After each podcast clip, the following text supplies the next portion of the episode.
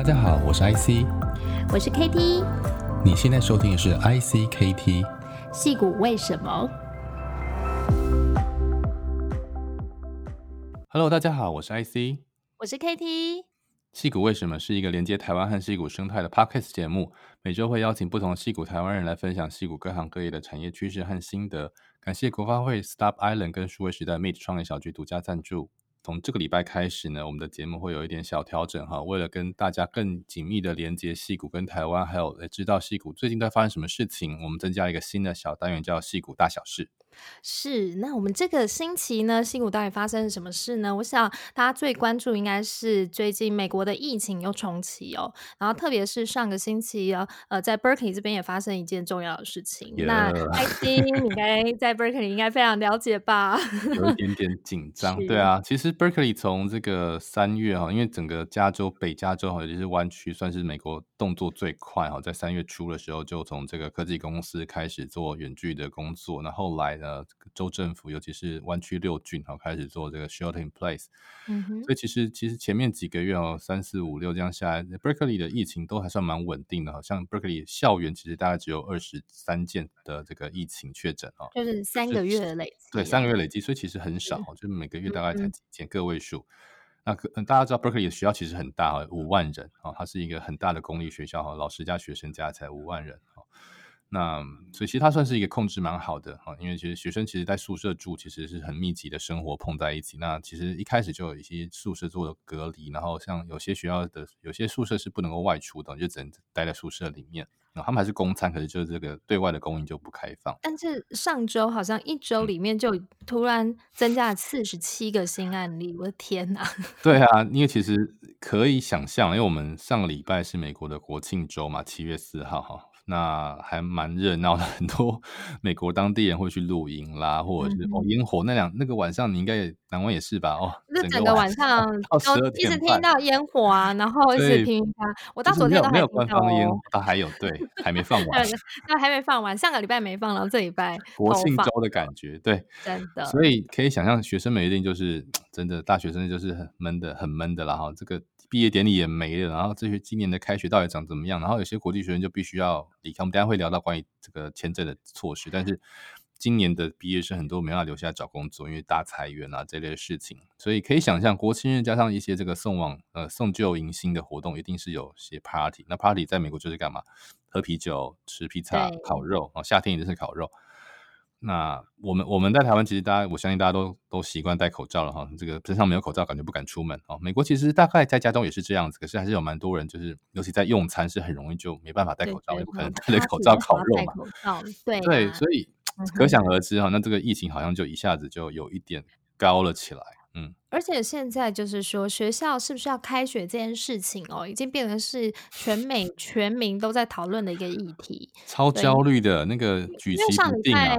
对呀、啊，而且上礼拜，比如说像川普政府就给呃大学们一个非常强大的压力，就是说，如果你是百分之百线上课程，也就是说你你开学了，但是你没有让学学生回到学校的这个情况下，那他会强制。国际学生就全部要离开，对，主要是针对这个 F one 跟 M one 这两种啊、嗯，有学历跟就有学位跟没有学位的，有些是实习的这种啊进修学生，应该说是正式学籍学生哈，采取比较严格的入境管制。目前其实，在台湾，就算现在你之前得到了申请的 proof，你其实也没办法入境，因为目前 AIT 是 shut down 的啊。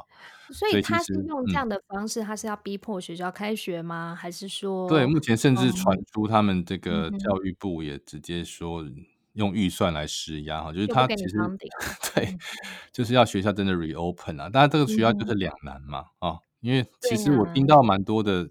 的这个说法其实不是怕学生而已，很多老师自己 年纪比较大，甚至比学生还要怕。高危险群，我朋友这个是吹，他小孩是吹管乐的哈，长笛啊这一类，他们就考虑干脆休学一年，在台湾就好了。因为管乐万一是肺肺肺部感染了，你这个后半生就不用吹乐器了。那老师自己更怕，这些都是已经拿到很多乐团或是这种独奏家的这种啊老师，他们根本就不敢。去冒这个风险，嗯、对。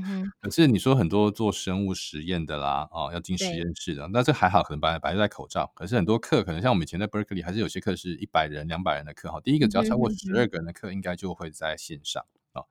第二个，中小学跟大学可能都会去思考所谓 hybrid 哈，这个混合式的哈，嗯、学生可能会拆成两组、三组或四组哈，轮流进教室，轮流做分组活动到学校哈。那体育课、音乐可能就是用线上加上，不是非必要的，呃、比如说像刚刚讲到生物实验，它一定是要分组啊，然后要进实验室的，那就大家就轮流不同时段，可能就上午我下午，就是把那个人口那个单位空间里面的密度哈，这样越低越好。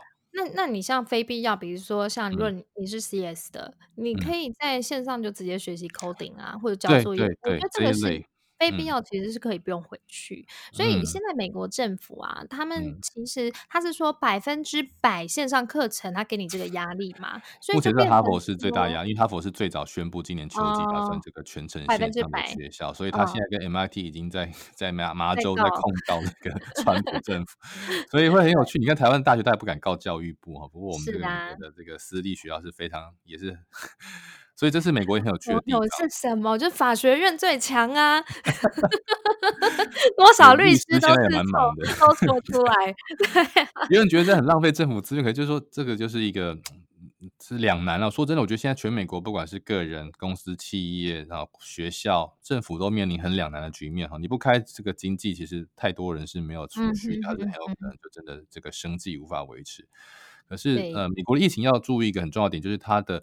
检测能量是放的很大，因为他相信有很大的人是有感染但没有检测出来的。这个从很多数据我们看到，对，呃，没有症状、无症状感染者。对对对，嗯、那这个对小孩三十岁以下的可能风险很低，因为我们目前看到这个数据就是说，的确不是说没有，但是说它的相对重症比例很低。但是，一旦你家里或是你的周遭哦有这个年纪比较长的长辈。或是你的这个整个群体里面有老师啦，嗯、或者是高龄者，哎、那这就很容易中奖。或是你本来是做志工的，然后去养老院，哎，就传染给养老院，养老院是最惨的。对呀、啊，对呀、啊，对。所以我我其实是觉得支持这样的做法，就是说，呃，多把这个检测率提高，然后让这个就不要盖牌嘛，对就是让实际到底知道说哪边的他这个确诊人数是很高的，嗯、那这样的大家也比较容易去防范。对，啊、对，美国最近还有一些研发的好消息，是说过去因为目前为止主要最精准叫做 PCR 哈，一种这个分子检测的技术，核酸检测技术是用这个必须要用呃 swab，就是要用一个那个呃检测棒啊伸到你的鼻腔里面去检测，那些很痛苦哈，脖子要仰很高，然后伸进去哈，目前是最精准的，因为那边才能够真的检测到病毒。嗯。可是目前有有一些新的方式，比如说用唾液啊检测这个病毒基因的方式，目前正在试着通过 FDA 的 EUA 啊，就是一个临时检验的这个核许哈。嗯、那有机会，也许就是检测方式会越来越容易，然后越来越普遍。嗯、那目前其实每一周的这个检测量也放的很大，所以最近德州啦、佛罗里达、加州的检测数量变很高，大家不要太紧张哈。那其实要看的是死亡率，死亡率其实美国这一个月下来是下降的，对。嗯，还有重症率。重症率，然后住院时间，这都是很关键。因为他最怕其实不是死亡人数，而是这个医院的资源，这个医疗资源被打垮。嗯、我们在我们这个系列第一集，那个 Stanley 就聊聊到这件事情啊。其实最最这个 critical 的是是 medical 的这个 resource 会被消耗殆尽。嗯哼像现在加州嘛，就是南加州，它的整个感染人数大幅的提升，嗯、所以变成说，呃，为了疏散他们整个 medical resource 要平均分配，嗯、所以有一些病患其实是有以往北加州，有有有有几有一些可以做好这样的这种措施跟准备。对，对对，纽约，那反而最开始严重的纽约跟麻州，目前是呃。例这个病率就降了非常低了，然后当然，他们之前的死亡率很高，甚至是以单单位每百万人数来说是全球最高，高过这个意大利跟法国。所以美国的这个差异是非常的巨大，就是人口差人口密度可以从每平方公里两个人不到那种非常非常少人的怀俄明啊那种，对，到每平方公里几千人的城市的差异其实非常高。对，像你住过东岸西岸就知道，哦，加州跟这个芝加哥、纽约是完全不能比的。是是啊，就像我们现在北加州旧金山跟矽谷也是完全不能比，完全不一样。旧金山就是比较像大家大家印象中的都会区，可是，even 我们现在偶尔开开车经过旧金山，还是很冷清。就旧金山都没有什么，呃，有一些人啊，但是，呃，也也很残酷的是，还是有一些人不愿意戴口罩，或是没有那个能力和习惯。口罩也不是很好买，说真在美国。可是像我们家，我们家在这个南湾哦，也就是说在 Cupertino 这附近哦，你看到几乎全部都是戴口罩，而且甚至你大家都说哦，白人都不喜欢戴，其实他们没有没有白人戴很勤劳，害怕。我最近跟小孩去打网球，我不小心碰了别人那个老阿妈的球，就不觉得不要了。他们还会不能手碰，你不能手碰这个球，我们不能乱碰的。他们非常在意，就在意的白人非常在意。他们还会带一瓶很大的酒精自己进去，你知道吗？或者或者去 Whole Foods 就带了那个全全副武装。哈，面罩加手套，我靠，你是在做防毒防毒武器的这个。所以，所以我觉得其实是真的是不同的 city，不同的 town，其实它的这个感觉都不一样。因为当你看到你旁边的人，比如说看到我邻居走在路上，每个人都戴口罩啊，不管哪一哪一种人走，就是一种社交的这种，对。对，对，无形的这种社同财压力，那美国其实非常在意这件事情。像我们自己住在 Albany 和 Berkeley 旁边小镇也是啊，出去运动你不戴口罩，人家觉得哎，你是不是来 对来乱的？你很恐怖哎。对啊，就是说，我觉得呃，越多人他能够 care 这件事情，形成一种整个社会的压力，对，就会变成甚至领袖不戴口罩是一个关键嘛。所以有人说，不管你你川普这个呃政策怎么样。你你在公开场合，你戴不戴口罩，其实还是一个蛮关键的形象性的一个代表。这是目前他，我觉得他最值得争议的地方。你说你政策怎么样，嗯、那是经济对，可是你的你要摆出一个你愿意去为这个事情牺牲你的形象，这没办法，对不对？对，就像台湾的这个呃官员都有戴，阿中部长对不对？阿中部长，而且他也要求说要退后退后，对啊，人多的时候你就是得 戴上，这是一个示范性的效，这没办法，我们。可是我们我们就只能保护好自己啊！目前，没错没错。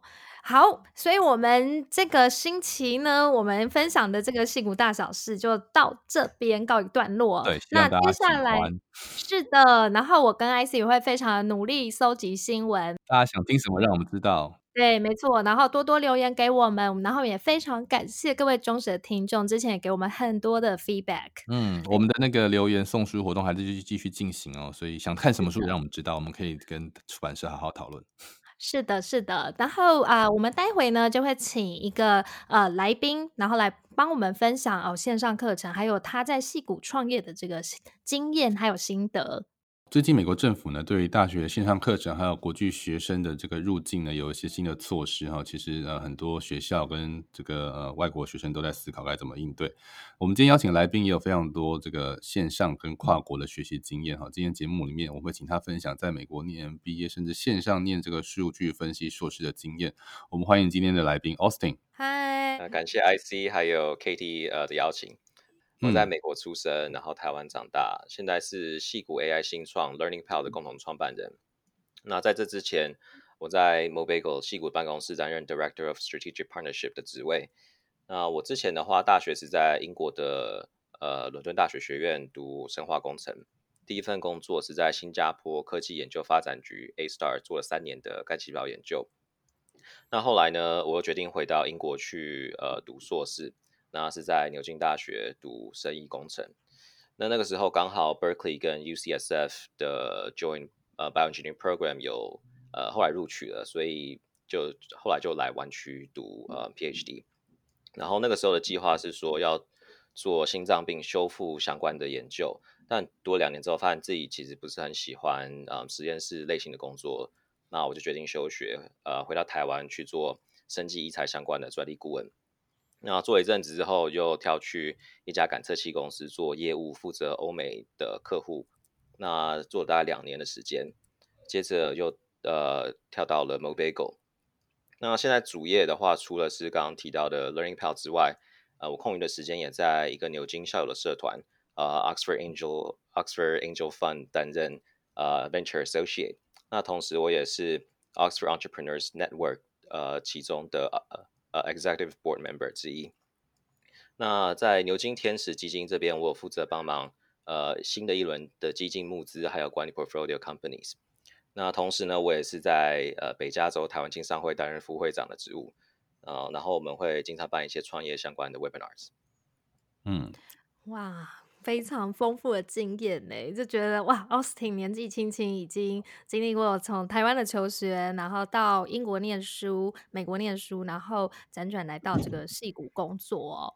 那我们觉得你的背景非常国际化。其实我我我比较好奇的一点就是说，你一开始是在英国牛津大学念 Bio，又到美国的 Berkeley 念 Bio 的 PhD，那怎么会现在是转到跟 BD 啦，跟这个 VC 相关的工作？对，就是嗯，其实我一直对 biotech 跟人的健康这个领域都蛮有兴趣的，所以我一直都在学这一块。但是对于实际工作上，嗯，我我觉得，因为 AI 其实就是一个趋势嘛，现在很多的那些生技药厂好了，他们其实都转到用 AI 来做一些。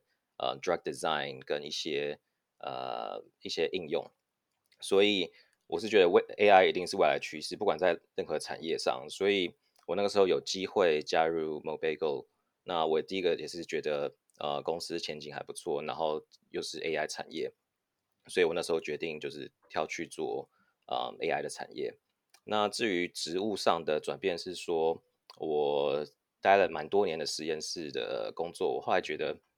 我还是比较喜欢跟人与人接触，因为其实，在实验室的话，都是对细胞，不然就是对老鼠，不然就是一天到晚都在看 papers。嗯，所以我比较喜欢跟在外面跑，啊对，跟人有一些 互动，所以我才慢慢的想要转去呃 marketing，跟做一些跟顾客面对面相关的一些呃职务这样子。嗯。所以其实从 Mostly 的背景也看到你在戏谷已经有了呃好几次参与新创或者创业的实际经验，包括从这个 Mobagel 其实也是一个台湾跟矽谷的创业公司，然后现在 Learning Pro，你要不跟大家分享一下，你觉得台湾跟矽谷的创业感觉上有什么不一样？然后矽谷的这个 ecosystem，你觉得哪里是最难得或者最值得台湾创业者来这边取经或者是加入这边的生呃生态系的呢？嗯，我个人觉得话，这边矽谷这边的新创，其实很多都是很多创办人其实都还在读大学。像我之前的话，在 Berkeley Skydeck 的时候，很多很多跟我们同一个时期的 startup 全部都是大学生，可能大学二年级或大学三年级的人。那他们就是很有冲劲，他们就知道自己想要什么，然后他们会自己去跟呃 Skydeck 的 mentors 或是跟其他同学。去询问说，呃，哪些地方可以给他们建议？嗯，那我觉得，嗯、呃，台湾的新创可能，呃，习惯上比较不像是自己会去争争取自己想要的东西。那我觉得这边的人，呃，习惯就是说，我很确定我自己需要还差什么样的 skill set，或者差什么样子的呃能力，那就会主主动去寻求协助这样子。嗯。要不跟大家介绍一下那那 PayPal 那个 Learning Pearl 对不起 Learning Pearl 对目前的你们主要发展的方向，还有服务的客户啊，或是你所负责的领域是哪些呢？对，那 Learning Pearl 的话，其实我们主要是做呃文件的数位化。那这个领域很广，就是包含说你 PDF 转 Word 其实就是一种数位化。那我们的话专长是在手写文字上面的辨识，那就包含英文。呃，西班牙文、法文那些英文字母的语言，我们都可以做。那另外，我们还有很多呃客户都是日本公司，所以我们也可以做日文。那当然，数字的话也是可以。那产业的话，目前我们是主要有三块，一块就是金融业，像日本的很多大大型的银行，然后还有再就是物流业。我们像我们现在有跟一些呃欧洲还有美国的物流公司在谈一些合作。那第三个的话就是制造业，因为制造业的话，其实在工厂端有很多很多是手写的一些文件。那这个的话，我们也是跟日本的，比如说大金有在谈一些合作，就是那种特别需要流程和 paperwork 的公司，就很需要你们的服务。对，对，没错。对，然后呃，我知道就是说，Austin 的这个公司哦，先后都有在 Plug and Play 还有 Berkeley Skydeck 加速器哦，呃，就是在里面就是做新创的这个合作哦。那请问一下，你觉得这两个加速器的感觉有什么不太一样吗？因为可能蛮多人不太知道说，哎，这不同的加速器可能给 Startup 可能是不一样的资源。那你可不可以跟大家分享一下？对，那其实呃，Berkeley Skydeck 就是呃，它的加速器跟一般人想象的加速器就是比较类似，就很像 Y Combinator 这种加速器。嗯、那他们主要的服务对象就是新创本身，那他们会提供一系列的新创的课程，有点像新创的 mini MBA 的那种感觉。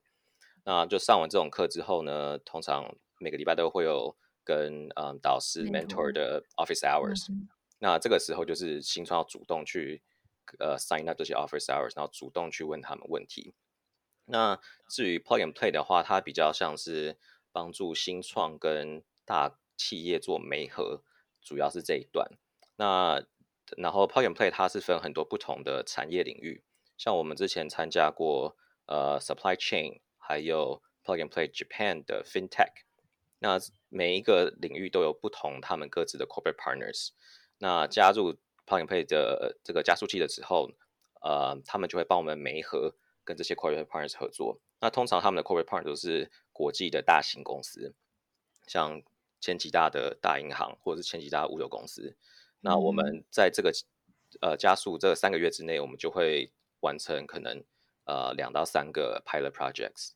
那我觉得这个取向有点不太一样啊，就是 Plug and Play 比较是以 BD 为导向，那呃、uh,，Berkeley Skydeck 就是以帮助 startup grow，然后 fundraise 为导向，所以这两个其实都是对于新创非常非常重要的推手啦。对对，因为你可以比如说在 Berkeley 那边，你说是一个比较完整的学习嘛，然后可能在 human resource 上面，他们可能也帮你们媒合蛮多 Berkeley 的，比如说学生，然后可以一起来帮你们一起合作做 project，对，找到未来的合作伙伴。对，像 Berkeley Skydeck 的话，其实因为是呃 UC Berkeley 底下的嘛，所以他们很多学生会想要到新创来工作。嗯、那 Breaking Skydeck 就会帮忙媒合一些 MBA 的学生，可以帮忙新创做一些嗯 consulting projects，像是 marketing plan、嗯、或者是 product plan，、嗯、还有一些 designer 也可以帮我们做。那甚至他们还有时候是一些 PhD 学生会可以一起帮忙做一些呃研究之类的。对呀、啊，因为因为在戏谷，其实做 startup 最困难就是人才，因为人才非常的昂贵啊。那我觉得，如果说像这样的加速器，可以刚好弥补，就是补补呃 support 你们这个在人才上面的需求，其实我觉得也是一个很好的一个方式啊。对，没错。那 Austin 其实呃，除了在创业这个加速器当中有蛮多的实务经验，自己参与创业也蛮长的时间。我观察到，其实你是一个非常好学的这个呃，因为他是 lifelong learner 哈，终身学习者。哦，除了拿过这个声音相关的呃这个学历和经历之外，诶，你在好像这几年也读了蛮多的线上的或者是远距的这种学位或学程。要不跟大家介绍分享一下，哪一些是你觉得特别有趣或这个经验是嗯，你觉得像虽然我们现在这个不得不很多东西远距教学，可是你在前几年就开始这样的学习，你觉得有什么样特别的感想或心得可以分享给大家的？对，其实我最早在二零一七年的时候，我就嗯有读了一个 online 的免费的 MBA，那个那个时候叫做 Smartly，现在它最近改名叫做 Quantix School of Business and Technology。它这个呃 MBA 是蛮特别，就是它是免费，然后它主打就是说它的录取率非常低，大概只有百分之七左右，然后它专收就是一些名校毕业生或者是在大学工呃大公司工作的。呃，人，嗯，然后呢，他这个学习方式很有趣的点是，你在用手机就可以学，所以它等于是把所 MBA 所有的课程浓缩到一些，呃，是用 App 的方式做呃学习，然后呃，原本你可能在 MBA 要上两年，它就浓缩成半年就可以把这些知识全部学完。那除除了这个之外，我最近也开始上那个 Georgia Tech Online 的。一个硕士是关于 analytics，那我最近开始上这样子。所以你在这个线上学习，你觉得感受如何？跟实体的这个课程的差异化，有没有可不可以帮我们分享一下？你觉得诶，优点是什么？那你觉得有哪一些可能跟实体课程它还是没有办法去 compete 的部分？嗯，我觉得如果单纯是以学习知识来说的话，其实我觉得线上跟线下其实没有什么太大差异，嗯、因为呃有时候我还觉得在线上学我学到的还比较多，因为我可以自己决定我在真的很有精神的时候再去听这些课，那我觉得效率还比较高。那这个不能取代，就是比如说，呃，有很多学校的社团必须是呃在现场才可以参加，那种我就没办法参加。我觉得这个种就是比较可惜。还有另外一点就是 team project，很多需要面对面相关、嗯、相关的一些呃事情的话，我就没办法做。那很多 business 的那些买卖，其实都是要跟人与人之间的互动嘛。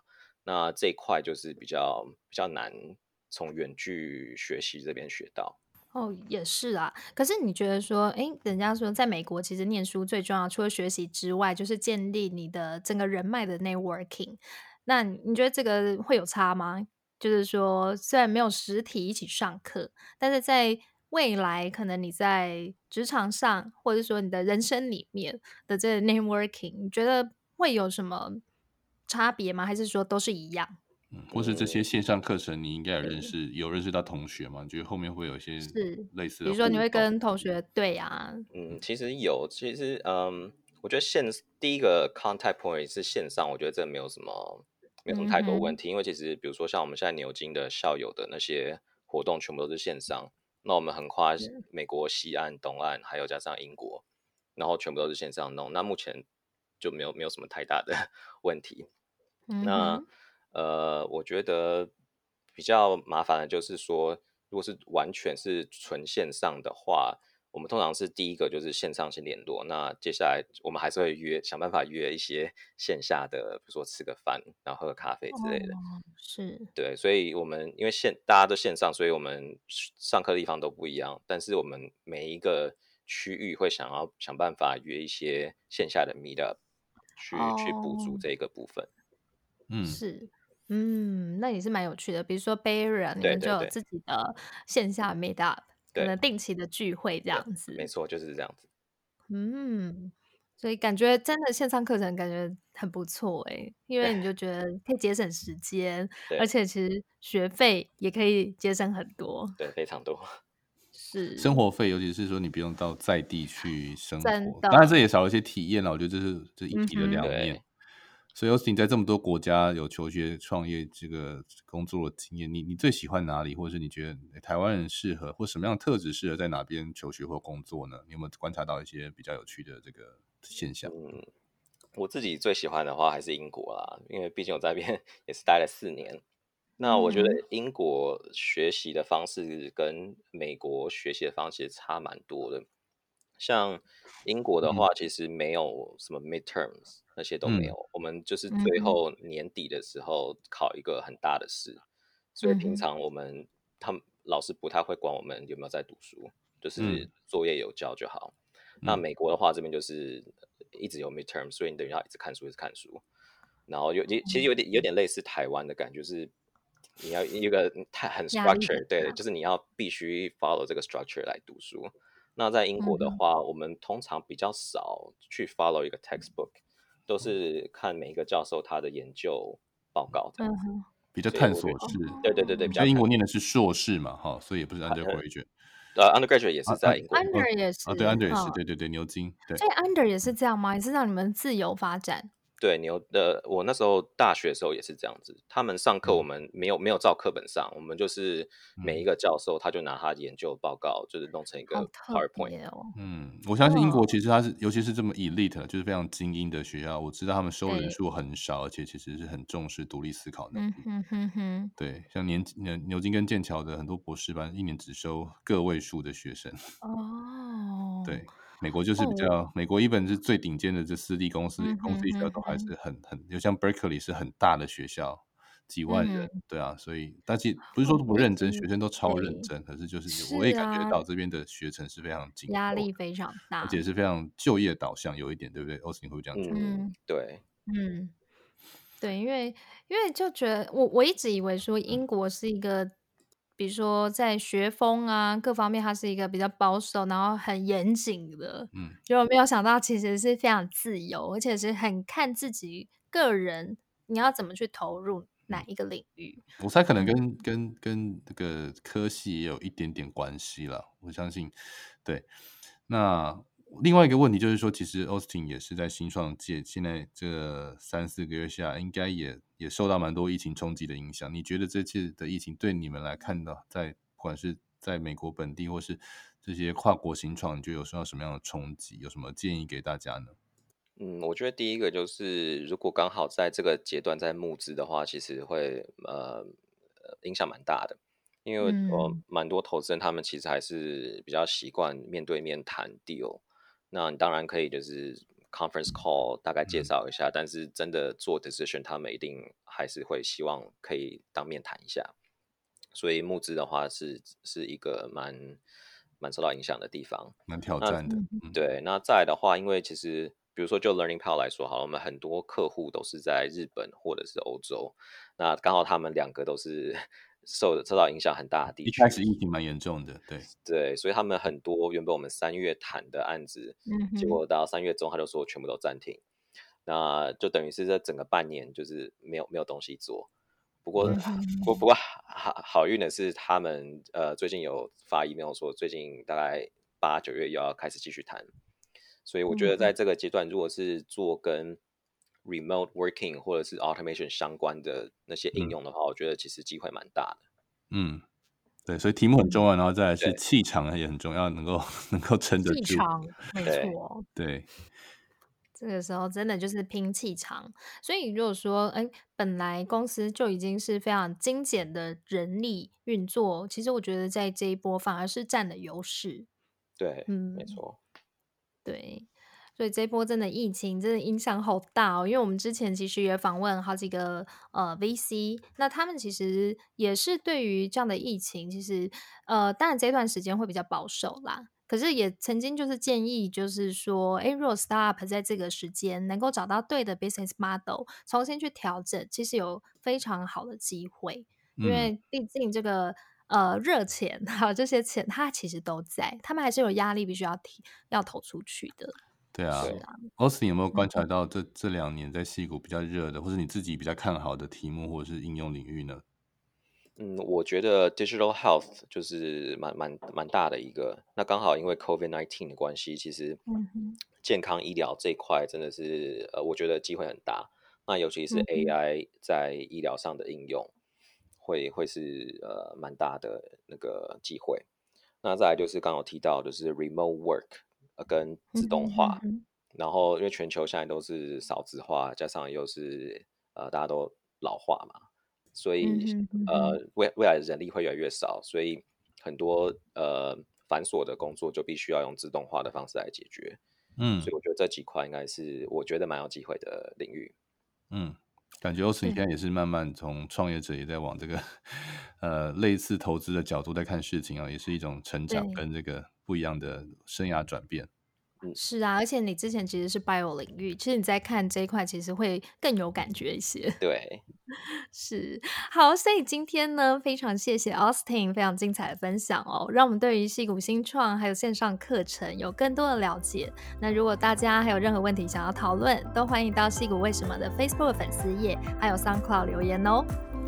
也请大家多多按赞、分享给身边亲朋好友。我们的 iTunes、Spotify 跟 SoundOn 也上线，你可以在这些平台找到西格为什么。再次谢谢国发会 Stop Island 跟数位时代创业小聚 Meet 对我们的独家赞助。好，谢谢奥斯汀，谢谢，拜拜。